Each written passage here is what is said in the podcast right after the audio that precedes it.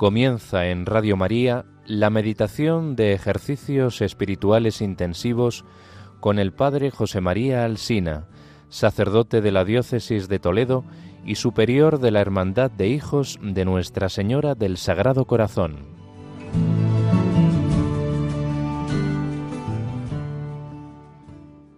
Queridos oyentes de Radio María, continuamos nuestros ejercicios espirituales en este contexto de celebración de la Semana Santa, con San Ignacio pedimos la gracia del conocimiento interno de Cristo, para que más le amemos y le sigamos.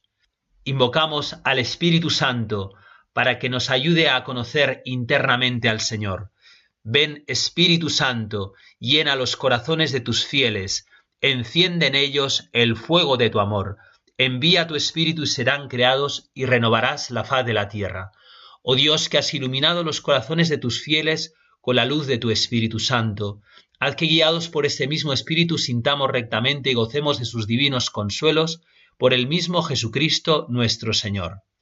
Santa María, Reina de los Apóstoles, ruega por nosotros. San Ignacio de Loyola, ruega por nosotros. Santa Teresita del Niño Jesús, ruega por nosotros. En la segunda semana de los ejercicios de San Ignacio se nos propone la contemplación de los misterios de la vida del Señor. El fin es que vayamos conociendo internamente a Cristo, nos vayamos enamorando de Jesús y de su vida para que podamos elegir aquello que quiere de nosotros, el camino que Jesús quiere seguir recorriendo en el hoy de la vida de cada uno de nosotros. Para ello se hace necesario un encuentro de corazón a corazón con Jesús, podemos estar escuchando un conjunto de reflexiones que nos pueden ayudar, pero si no entramos en ese diálogo personal con el Señor, en ese encuentro personal con Jesucristo, nuestros ejercicios no darán fruto. La Madre Teresa de Calcuta les decía a sus colaboradores a modo de testamento, me inquieta el que alguno de vosotros no hayáis encontrado a Jesús cara a cara, vosotros y Jesús a solas. Ciertamente podremos pasar un tiempo en la capilla, pero percibirlo en vosotros con los ojos del alma, con qué amor Él os mira. En vosotros conocer al Jesús vivo, no el de los libros, sino por haberle dado hospedaje en vuestro corazón, Mientras no escuchéis a Jesús en el silencio de vuestro corazón, no podréis oírle decir en el corazón del pobre, tengo sed. Vamos a encontrarnos con ese Jesucristo vivo. Vamos a pedirle esta gracia grande de este encuentro de corazón a corazón con Él.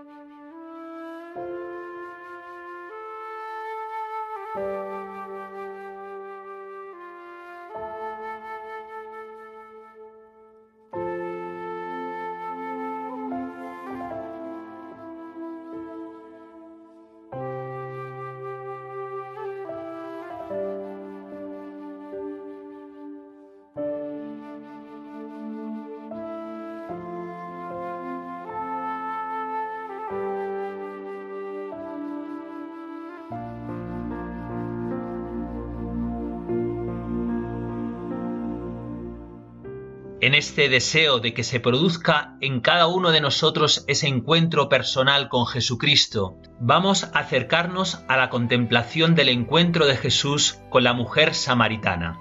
Escuchamos el texto de San Juan.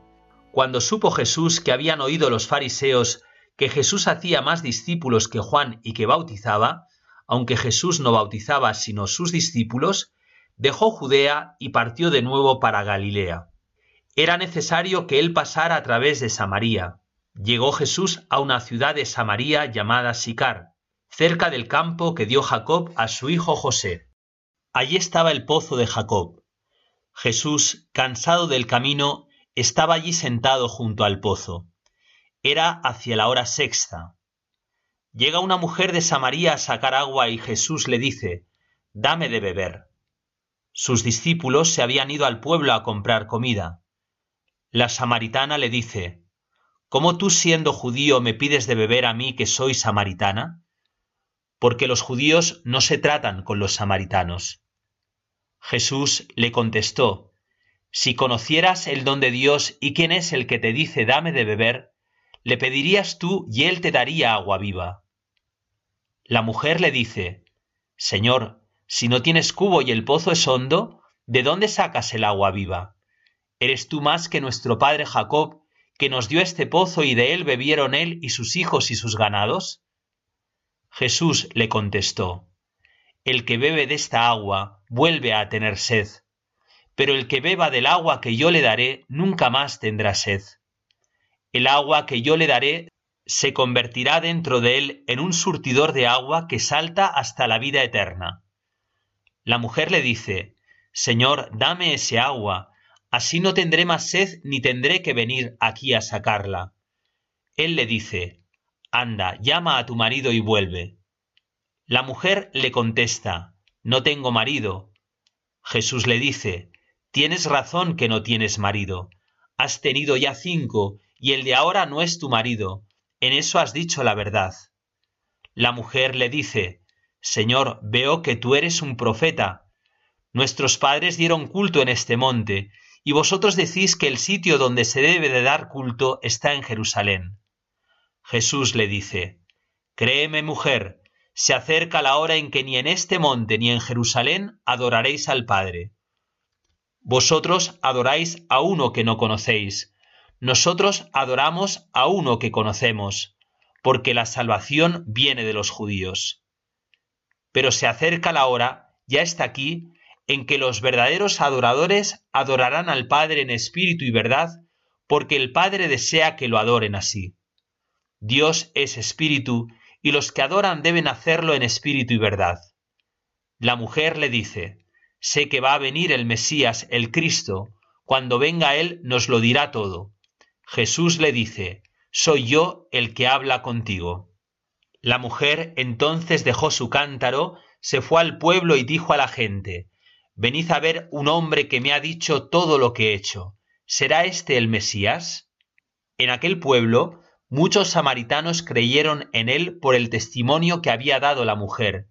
Me ha dicho todo lo que he hecho. Así, cuando llegaron a verlo, los samaritanos le rogaban que se quedara con ellos, y se quedó allí dos días. Todavía creyeron muchos más por su predicación, y decían a la mujer, Ya no creemos por lo que tú dices, nosotros mismos lo hemos visto y sabemos que Él es de verdad el Salvador del mundo. San Ignacio nos invita a introducirnos en la contemplación con la llamada composición de lugar. Es un esfuerzo de nuestra imaginación, valiéndonos del texto evangélico que acabamos de escuchar, ponemos la imagen de Jesús que nos sale al encuentro, como le salió al encuentro a aquella samaritana. Ver a Jesús que nos mira, que quiere encontrarse con nosotros en esta contemplación. Lo primero que nos llama la atención del encuentro de Jesús con esta mujer es que el Evangelio nos dice que era necesario que Jesús pasara por Samaria. Antes de que comentemos este corto versículo, es importante que digamos algo sobre los samaritanos. Lo primero que debemos de entender es la ubicación geográfica. Israel estaba dividido en tres regiones, Judea en el sur, Galilea en el norte y Samaria que ocupaba el centro en medio de las dos. Estas divisiones reflejaban las grandes diferencias culturales y religiosas que había entre judíos, samaritanos y galileos. Los samaritanos eran una mezcla de judíos con personas de otras nacionalidades. La historia del origen de este pueblo, de los samaritanos, tiene su complejidad. Cuando el rey de Asiria conquistó el reino del norte, transportó a la mayoría de los judíos a otras tierras de sus dominios y pobló las ciudades samaritanas con gente que había traído de otros lugares. Con el tiempo se va produciendo una mezcla racial, pero también religiosa, porque los pueblos que vinieron de otras partes trajeron sus dioses, sus prácticas idolátricas, que fueron incorporadas al culto de Yahvé. Más tarde, cuando los judíos regresaron del cautiverio de Babilonia y comenzaron la reconstrucción del templo y la ciudad, los habitantes de Samaria se opusieron a esta obra y fueron sus principales opositores. Ellos erigieron su propio templo en el monte Gerizim. Todo esto nos da una idea por qué los judíos y los samaritanos no se podían tratar entre sí, como nos dice el Evangelio. No es que no se hablaran solamente, sino que había un verdadero odio arraigado a través de los siglos entre estos dos pueblos. Los judíos no podían ver a los samaritanos y los samaritanos no recibían a los judíos cuando pasaban por su territorio. Recordemos aquel pasaje en el que Jesús envió a algunos discípulos a que le adelantaran el camino en la región de Samaria y volvieron diciendo que no los habían recibido. Los discípulos de Jesús reaccionaron diciendo que hiciera caer fuego del cielo para que los consumiera. Debido a estas tensiones, cuando un judío quería pasar de Judea a Galilea, evitaba pasar por Samaria. Esto hace que nos detengamos en este versículo. Era necesario que Jesús pasara por Samaria, y por lo que vemos no era lo normal que un judío pasara por Samaria. ¿Por qué era necesario que Jesús pasara? El Señor está buscando a esta mujer. Para Él no existe ninguna frontera de corazones, ni tampoco de razones ni políticas ni religiosas, Cristo busca a todo hombre, y cuanto más necesitado está de él, con más intensidad lo busca. También me busca a mí y te busca a ti. Jesucristo en estos ejercicios te está saliendo al encuentro. Era necesario el encuentro de Jesús con la mujer samaritana para hacerle descubrir que existe una fuente de agua viva para sacarla de su vida de mentira y de pecado. Es necesario que Jesús se encuentre contigo en estos ejercicios para mostrarte la fuente del agua viva que es su corazón, para que volviendo al amor primero, descubriendo cuánto y cómo te quiere, puedas salir como aquella mujer de tu vida quizás de pecado o de mediocridad o de tristeza en medio de la enfermedad o de la soledad o de falta de ilusión o de fervor en tu vocación sacerdotal, religiosa, consagrada o en tu familia o en medio del mundo en tu trabajo. Para Jesús hoy es necesario encontrarse contigo. Y la iniciativa la tiene Él. Él nos sale al encuentro. Nos amó primero, como dice tantas veces el Papa Francisco, su amor nos primerea. Antes de que nosotros le vayamos a buscar, Él nos está esperando. Y nos dice el Evangelio que se encontraba cansado al lado del pozo. El Jesús cansado se acerca y se sienta junto a ti y te dice algo así como, lo sé, créeme, sé lo que es sentir, tener calor, estar cansado y agotado. De hecho, la carta a los hebreos nos dice, porque no tenemos un sumo sacerdote que no pueda compadecerse de nuestras debilidades. Es increíblemente genial el pensar que incluso en el cansancio Jesús nos sale al encuentro. Porque mientras Jesús es 100% divino, Él sin duda es 100% humano. Se hizo semejante a todo en nosotros. Y por eso en su cansancio encontramos nuestro descanso. Y nos ponemos en el lugar de la samaritana. La samaritana somos cada uno de nosotros. San Agustín nos dice que la samaritana es la figura de la iglesia, figura de cada hombre, de cada mujer, que busca saciar su sed de felicidad. Por eso San Agustín nos invita a meternos de lleno en este diálogo de la samaritana con Jesús. Oigámonos a nosotros en sus palabras, reconozcámonos a nosotros en ella, y en ella demos gracias a Dios por nosotros. La primera palabra que oímos de los labios de Jesús es dame de beber. Él muestra su sed mucho antes que nosotros le mostremos la nuestra. Él tiene sed de nosotros. Ese es el gran descubrimiento de la vida cristiana. Dios se muere de sed por mí, por ti, por cada hombre. Y es que el amor da sed, sed de la persona amada.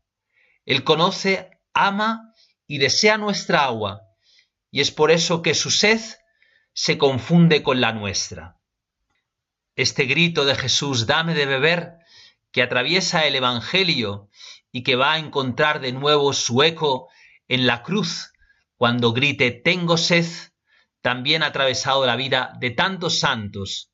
Santa Teresa de Jesús tenía una verdadera admiración por esta mujer samaritana y considerando este pasaje comentaba, Mas con qué sed se desea tener esta sed, porque entiende el alma su gran valor, y aunque es sed penosísima que fatiga, trae consigo la misma satisfacción con que se mata aquella sed.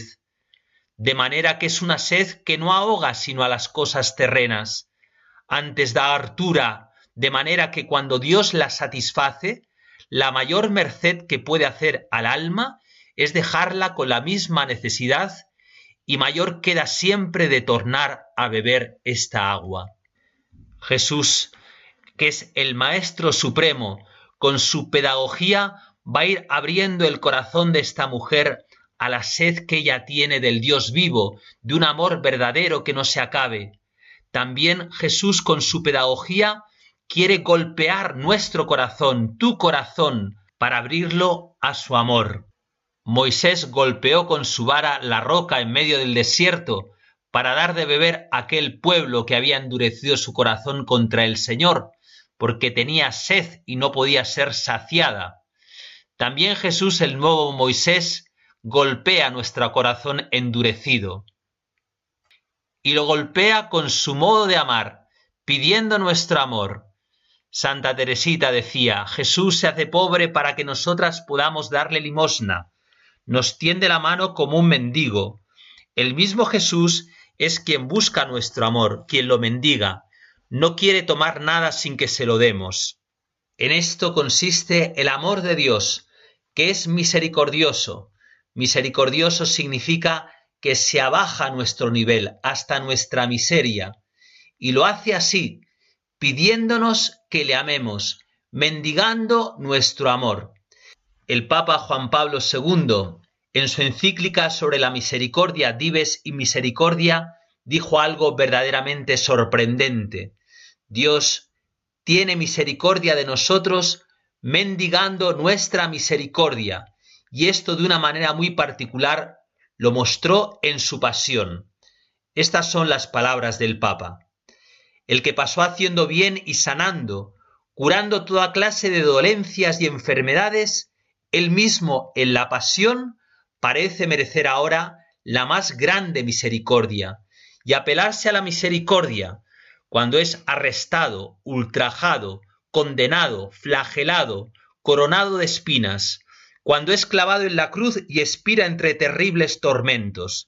Es entonces cuando merece de modo particular la misericordia de los hombres a quienes ha hecho el bien y no la recibe. ¿Cómo respondemos a esta petición de Jesús, dame de beber? Y vemos que la samaritana responde con un desafío, ¿cómo tú siendo judío pides de beber a una samaritana? Jesús también acoge nuestros desafíos, nuestras rebeliones, nuestras durezas de corazón ante su petición de amor. Lo recordamos, fue Pedro al que Jesús también le pidió ese amor, pidiéndole que se dejara lavar los pies por él. Y Pedro le dice a Jesús, ¿lavarme tú los pies a mí? Nosotros como Pedro también muchas veces le hemos dicho, Jesús, ¿darte de beber yo a ti? Bajo una capa de humildad se esconde nuestro orgullo, nuestra soberbia, nuestra falta de acogida a un Dios que nos está pidiendo que le amemos. Lo vemos una y otra vez en nuestro mundo, este mundo que tantas veces se vuelve públicamente contra Dios, que incluso es capaz de blasfemar, no solamente con sus palabras, sino sobre todo con sus obras. Como Jesús sabe leer en el desafío de la samaritana la sed que tiene de su amor, también nosotros tenemos que saber leer en el desafío que nuestro mundo está presentando al cristianismo, con su forma de vivir, con sus leyes una sed del Dios vivo. El Papa Francisco en su carta Evangelii Gaudium nos dice que en nuestro mundo contemporáneo hay muchos signos de la sed de Dios, del sentido último de la vida, que se manifiestan a menudo de forma implícita o negativa. Hoy hay mucha gente, especialmente jóvenes, que se muestran agresivos, reticentes a todo lo que tiene que ver con Dios. pero hemos de ver detrás de esas actitudes una profunda sed de Dios. Y dice el Papa, allí estamos llamados a ser personas cántaros para dar de beber a los demás. Os cuento una anécdota que me sucedió hace ya bastantes años, en mis primeros años de ejercicio de ministerio, en unos pueblos de Extremadura donde fui párroco. El domingo de Ramos, antes de la celebración, paseaba por las calles y en aquellos pueblos lo normal es que toda la gente salude al sacerdote y el sacerdote salude a toda la gente. Y me llamó la atención de un hombre que me miró con desafío. Me volví a encontrar sorprendentemente a aquel hombre en la iglesia. Allí se encontraba, al fondo de la iglesia, con su pie apoyado en la pared, mostrando por lo que parecía que allí estaba por compromiso. Yo me preguntaba, pero ¿qué le pasará a este hombre? ¿Qué le habré hecho yo? Mi sorpresa cuando me lo vuelvo a encontrar al acabar los oficios del Viernes Santo, y fue en estas circunstancias. Se me acerca una señora mayor, la tía María Ángeles, que iba cogida del brazo de una chica joven, y me dice la tía María Ángeles, es Carmen, de quien le he hablado tantas veces. Me acordé que María Ángeles me había hablado de su sobrina Mari Carmen, que padecía una esclerosis múltiple en estado degenerativo grave. Efectivamente, Mari Carmen iba caminando con unas muletas. La acerqué al monumento que había estado puesto durante toda la noche y le di una de las flores que había estado junto al Señor, diciéndole Mari Carmen es para ti, Tú eres una de las flores que está siempre cerca de Jesús, porque Jesús quiere de una manera muy especial a los más enfermos. Esos son los preferidos. No dudes nunca de que Jesús está a tu lado. Yo veía que se había acercado a mí aquel hombre que había visto con cara desafiante el domingo de Ramos. Entonces la tía María Ángeles le dice a su sobrina, Don José María también tiene una hermana que está tetrapléjica que está en una silla de ruedas desde que era muy pequeñita. Y le dije a Mari Carmen, sí, tengo una hermana que está enferma, pero ella, gracias al cariño que ha recibido y a la fe que tiene, siempre se ha sentido contenta y feliz. Estaba yo diciendo estas palabras cuando aquel hombre se me acerca y me dice llorando, ahora quizás pueda hablar con usted porque quizás me entiende teniendo una hermana enferma. Yo soy el marido de Mari Carmen, y siempre que veo algún cura me pongo negro, porque digo, estos predican de algo que no saben. Cuando he oído que usted tenía una hermana enferma, he pensado que lo que le había dicho a mi mujer se lo decía de corazón. Esta anécdota me ha hecho pensar muchas veces en esto que nos dice el Papa Francisco, que en la actitud desafiante de muchos hombres y mujeres de nuestro tiempo tenemos que saber leer una sed, una sed de Dios, una sed de amar y de ser amados. Como a la samaritana, Jesús nos dice, Jesús les dice a los hombres de nuestro tiempo, si conocierais el don de Dios, si conociéramos el amor que Dios nos tiene, su amor misericordioso, si supiéramos que nuestras debilidades, nuestros fracasos, nuestras miserias no sólo no son un obstáculo para que Dios nos ame, sino que es el lugar donde Dios proyecta su amor, Jesús está invitando a esta mujer que le muestre sus heridas, que le muestre sus pecados, que le muestre sus miserias. La está invitando a que se deje mirar por él. El hombre de nuestro tiempo es un hombre que no se sabe mirado, Así lo describía uno de mis grandes maestros, el doctor Francisco Canals Vidal. Se siente molesto el hombre de nuestro tiempo ante la mirada ajena, porque ya desde niño ha aprendido a ser mirado bajo una mirada técnica que más que mirarle le evalúa. Ha aprendido que cuando es mirado es ante todo analizado, clasificado, medido y hasta seccionado ya desde la más tierna infancia comparativamente juzgado por su rendimiento, por su aspecto, por su poder adquisitivo, por su utilidad social y profesional, por su adecuación a determinadas expectativas sociales, culturales, económicas y políticas. El niño y el joven de hoy, decía el profesor Canals, temen la mirada de los demás, especialmente la de sus padres y maestros. El hombre de hoy, desde su más tierna infancia, no es mirado, sino que es medido y relativizado. Parece que de esa mirada técnica no escapa nadie, tampoco escapa esa mirada técnica el niño de hoy, como tampoco escapó aquel niño que hace pocas décadas fueron sus padres. Y es por esta razón que muchos padres e incluso padres buenos que quieren obrar el bien para sus hijos han aprendido a mirar a sus hijos sólo bajo el prisma de un relativismo más o menos imperante, o por lo menos bajo el prisma de lo que yo me atrevo a calificar como el prisma del déficit. Es decir, no desde lo que se es o lo que se tiene, sino desde lo que no se tiene. Qué verdadera esta descripción sobre el hombre de nuestro tiempo, el hombre que adolece de la experiencia vivificante, tremendamente estructurante de ser contemplado y amado. Es así, pero el hombre de hoy ha aprendido a temer la mirada del otro, pero no solo a temerla, sino también a rebelarse contra ella. Hoy vemos a mucha gente que rehúsa la mirada, porque la vive ante todo como evaluación, y evaluación crítica de la propia vida, incluso de la propia existencia. Sin embargo, cuando uno es mirado por una mirada desinteresada, por una mirada contemplativa y amorosa, siente consolado y confortado. Necesitamos la mirada del amor, la mirada de quien nos ama y muy especialmente el hombre necesita la mirada de Dios. En esto consiste conocer el don de Dios, en saberse mirado y amado por Él. El don de Dios es el Espíritu Santo que nos hace conocer la mirada de Dios. El corazón de Jesús se apareció a una religiosa de la visitación en el siglo XVII, esta religiosa llamada Santa Margarita María de la Coque, escuchó a Jesús que le decía, Mira mi corazón, he aquí mi corazón.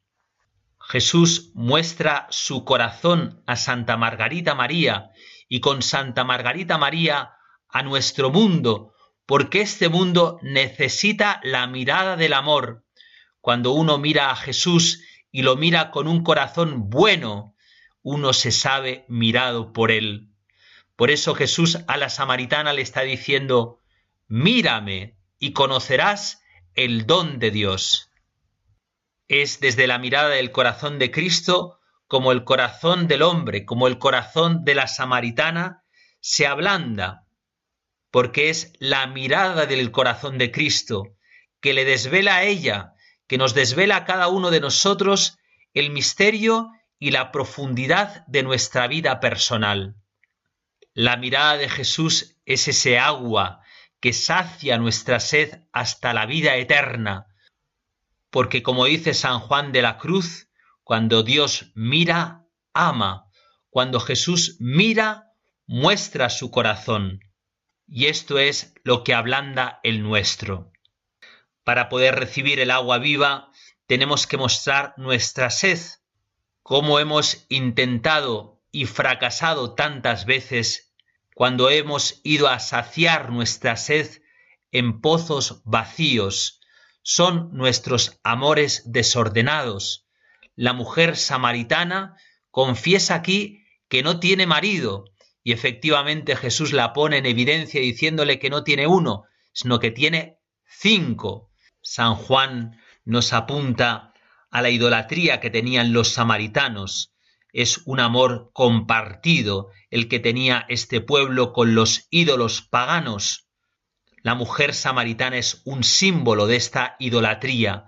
También nosotros, cuando no amamos a Dios sobre todas las cosas y le ponemos a Él al servicio de nuestros intereses, adorando los ídolos del poder, del placer, del dinero, pero también de la falta de confianza en Dios y de esperanza en su misericordia, también nosotros caemos en la idolatría. Para recibir del agua viva, el Espíritu Santo, para caer bajo la mirada de Jesús, pongamos nuestra vida en verdad como lo hizo la samaritana.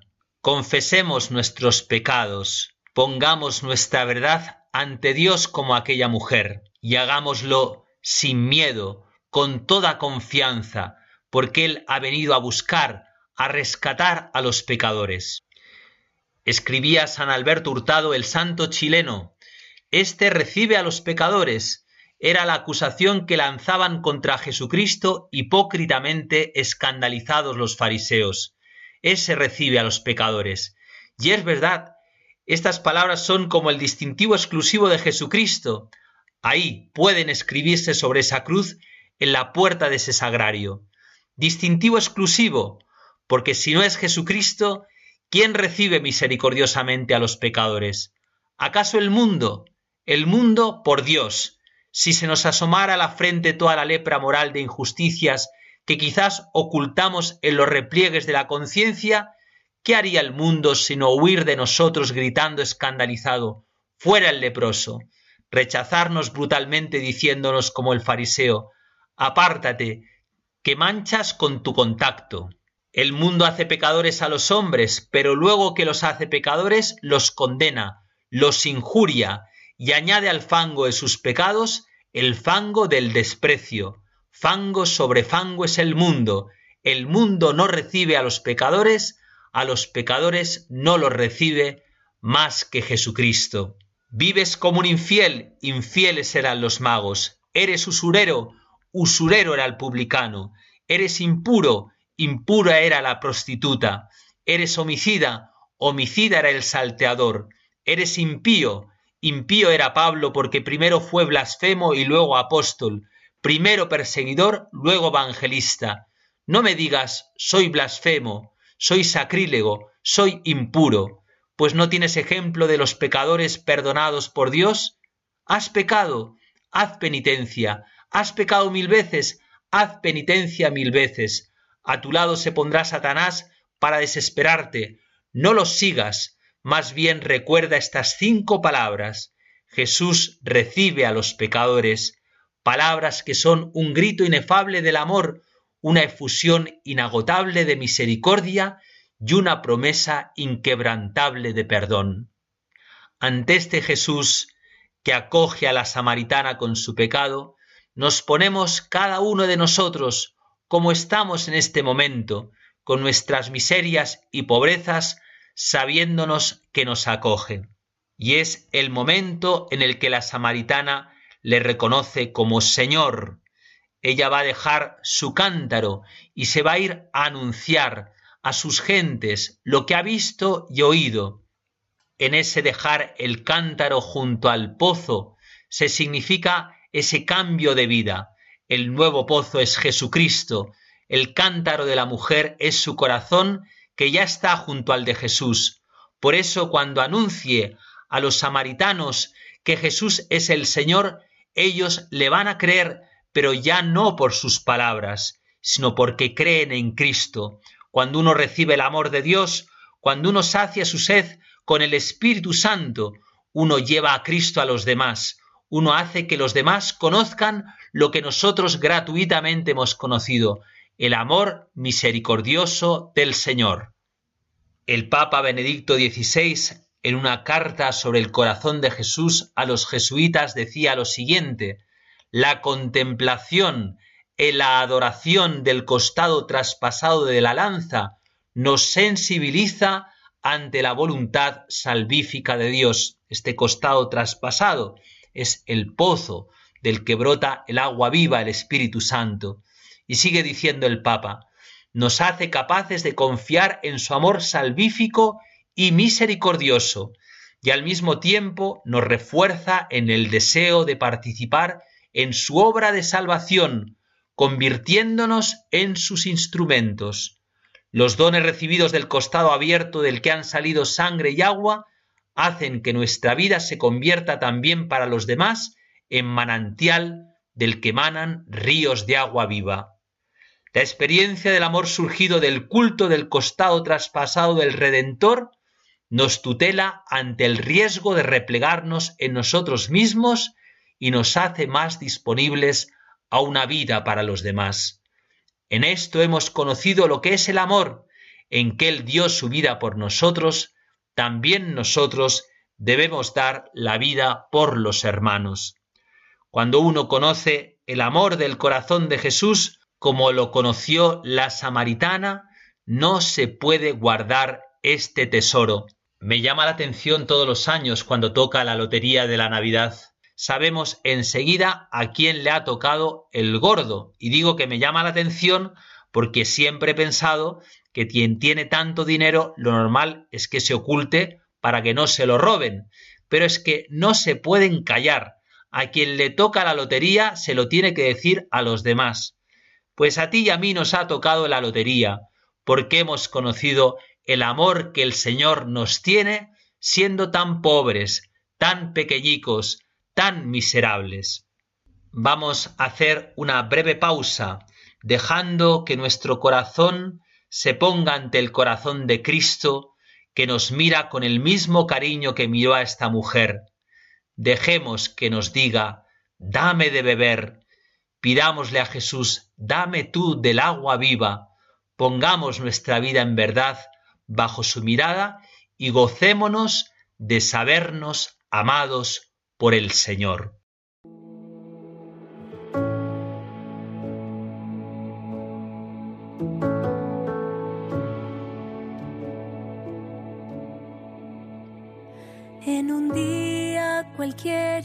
Mi vida, tu mirada tierna interrumpe la rutina es tu voz, tus palabras son tus gestos. No hablo con cualquiera, reconozco es el maestro.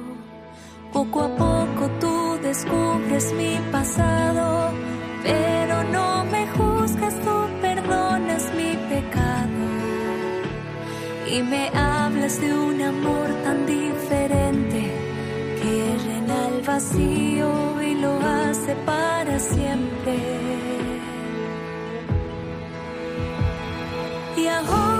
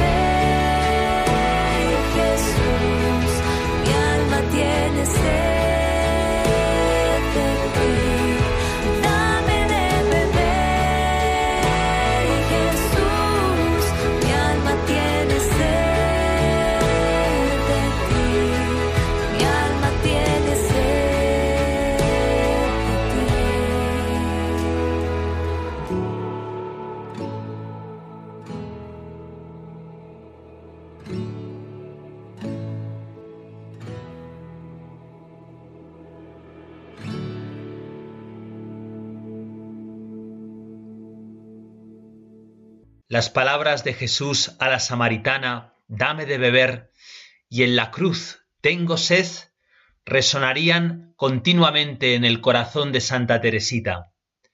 Fue de una manera muy particular, después de la gracia de Navidad, esa gracia que ella describía como la gracia de olvidarse de sí misma y de vivir para hacer felices a los demás, contemplando la imagen del crucificado, de cuyas manos y cuyos pies brotaba la sangre que parecía caer inútil al suelo, que Santa Teresita exclamó Tengo sed. Estas palabras encendían en mí un ardor desconocido y muy vivo.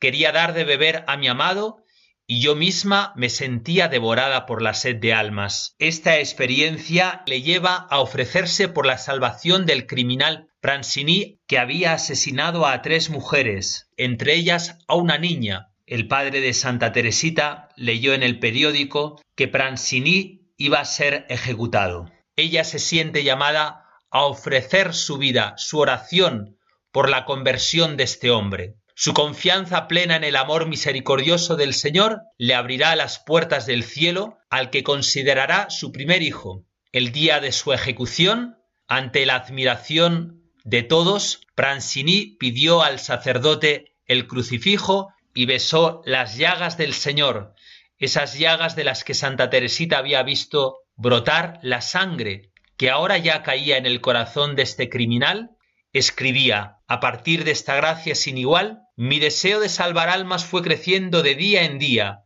Me parecía oír a Jesús decirme como a la samaritana, dame de beber. Desde este momento, para nuestra santa, el modo de saciar la sed de Jesús lo entiende como un intercambio de amor. Yo daba a las almas la sangre de Jesús, y a Jesús le ofrecía esas mismas almas refrescadas por su rocío divino. Así me parecía que aplacaba su sed, y cuanto más le daba de beber, más crecía la sed de mi pobre alma, y esta sed ardiente que él me daba era la bebida deliciosa de su amor. Al final del manuscrito A, Teresita descubre lo que ella ha conocido interiormente. He aquí pues todo lo que Jesús exige de nosotros. No tiene necesidad de nuestras obras, sino sólo de nuestro amor. Porque ese mismo Dios que declara que no tiene necesidad de decirnos si tiene hambre, no tiene reparo en mendigar un poco de agua a la samaritana. Tenía sed, pero al decir dame de beber, lo que estaba pidiendo del Creador del universo era el pobre amor de su criatura. Tenía sed de amor. Santa Teresita contemplando a Jesús en la cruz confiesa, me doy cuenta que Jesús está sediento, y entre los discípulos del mundo solo encuentra ingratos e indiferentes, y entre sus propios discípulos qué pocos corazones encuentra que se entreguen al amor sin reservas, que comprendan toda la ternura del amor infinito. El camino de Santa Teresita ha hecho que resuene en nuestro corazón las palabras de Jesús a la samaritana. Si conocieras el don de Dios, la nueva luz que ofrece el mensaje de Santa Teresita consiste en mostrar el camino que conduce a saciar la sed de Jesús aquel camino por el que el Señor llevó a la samaritana. Este camino es el mismo que al amor le ha llevado a hacerse hombre, que le ha llevado a Jesús a pedir que le diéramos de beber. El camino es la humildad, y así lo entiende Teresita. Es propio del amor abajarse.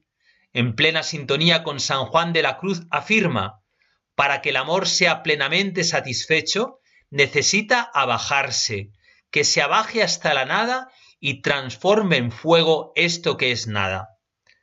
La verdadera humildad consiste en aceptar el modo de amar que es propio de Dios.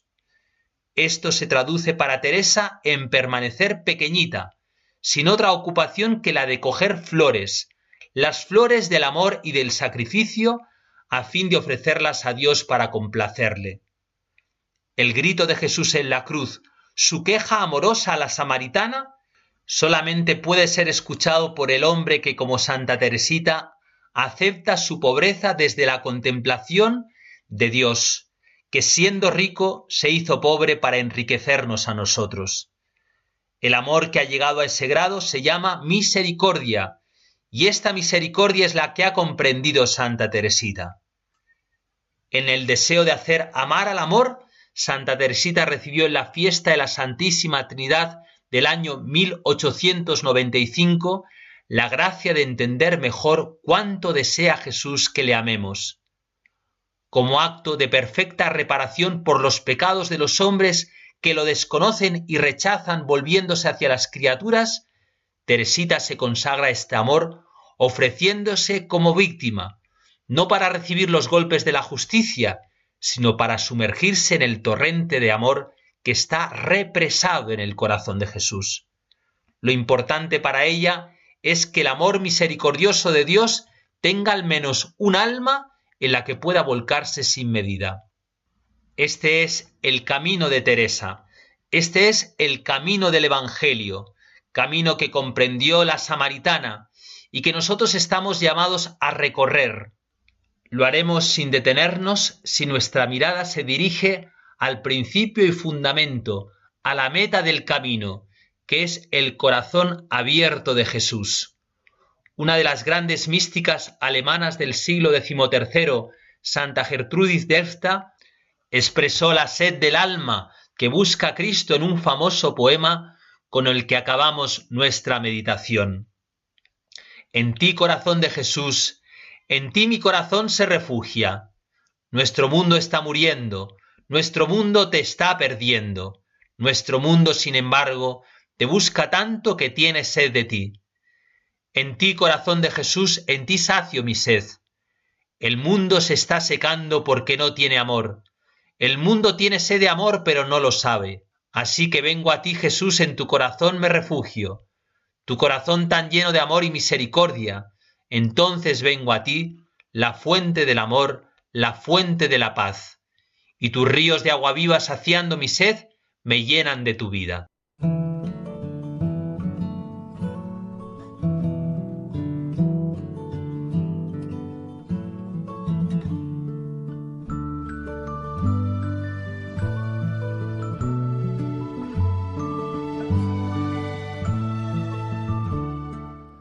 Así finaliza en Radio María la meditación de ejercicios espirituales intensivos que están siendo impartidos por el Padre José María Alsina, sacerdote de la Diócesis de Toledo y superior de la Hermandad de Hijos de Nuestra Señora del Sagrado Corazón.